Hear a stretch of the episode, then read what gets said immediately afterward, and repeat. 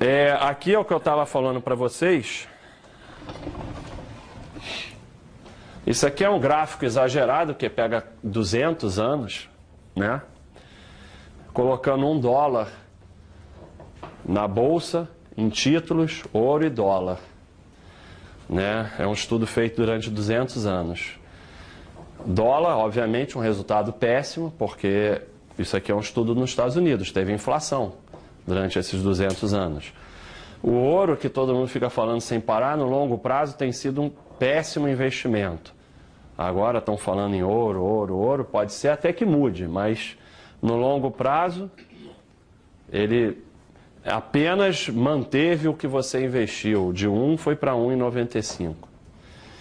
É, títulos, que são títulos de longo prazo e de curto prazo, né? Bonds e notes, né? Qual a inflação do período? Oi? Qual a inflação do período? Não, isso aqui já é real. Eu tenho esse gráfico nominal, esse já é o gráfico real. Esse gráfico já desconta a inflação. Para o dólar. Oi? O dólar começou em 1 e terminou em 0,06, foi 94% do período. É, mas é, é, mas isso, esse é o gráfico real. Eu tenho, eu tenho esse gráfico nominal também. Esse aqui é o gráfico de rendimento real, tá? É, isso aqui também é do Jeremy Siegel, tinha que escrever aqui. Está no livro Ações para o Longo Prazo.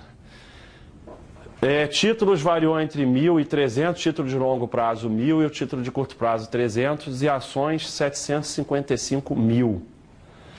E aqui tem um detalhe importante que é o seguinte: em torno de.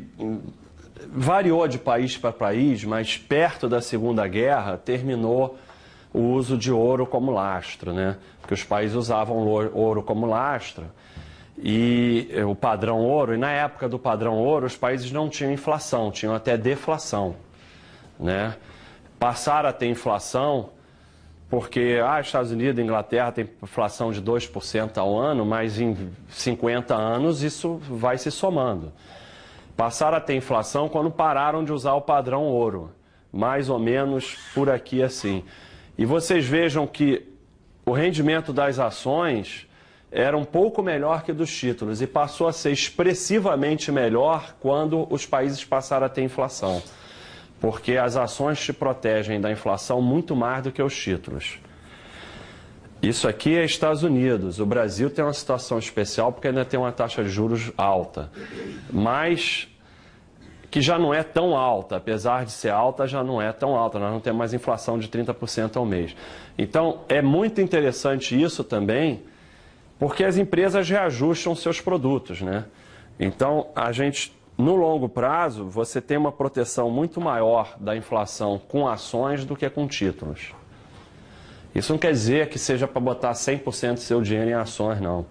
Até porque aqui a gente tem oportunidades no Tesouro Direto é, que, não, que nos Estados Unidos não é tão grande né, pela taxa de juros lá. Mas o que eu quero colocar é que ninguém deve abrir mão disso aqui. Não importa o que você faz na vida, parte do seu investimento tem que estar aqui. Você não tem que abrir, não tem por que abrir mão disso. No longo prazo, provavelmente, se não houver uma catástrofe econômica e se houver, todo mundo vai perder. O melhor investimento que você vai fazer vai ser em ações de empresas boas. Tem sido assim no mundo capitalista. Garantia, não existe a palavra garantia. Mas se as empresas não quebrarem, se o país não quebrar, provavelmente é o que vai acontecer no longo prazo.